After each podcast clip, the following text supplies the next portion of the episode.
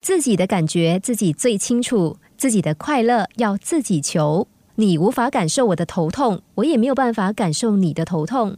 你不能帮我快乐，我也不能够帮你快乐。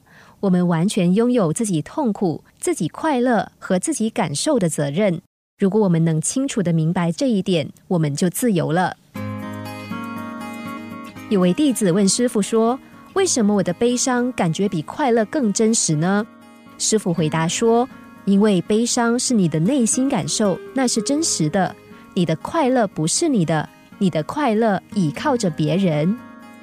有依赖就很难有快乐，因为你是在求人，你把自己变成一个需要别人替你浇水的快乐植物人。如果得不到水，你当然会枯萎。想要活得快乐、有尊严，就要学习不求人，而应该反过来求自己。怎么样求自己呢？很简单，就先从爱自己做起。首先要忠于自己的感觉，这是爱自己，也是让自己快乐的第一步。有一个女学生问：“忠于自己的感觉，我怕这样就把我男朋友吓跑了。”老师对她说：“那要恭喜你，如果他跑掉，就让他跑吧。”事实上，如果你忠于自己的感觉，爱你的人会留在那里，甚至还会更欣赏你。只有那不爱你的人会自动消失，那是好事。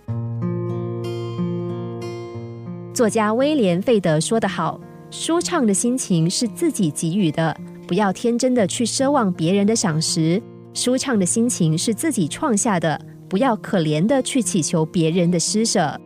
依赖别人的爱一定会痛苦，而更爱自己就是解决痛苦的解药。快乐需要靠自己去成全。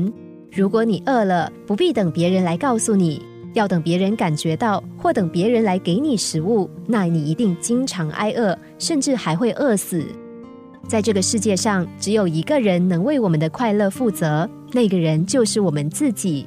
如果你的快乐必须依靠别人，那就等于把自己交给了别人，让自己变成了奴隶。换句话说，你让别人来操控你，那你怎么可能快乐呢？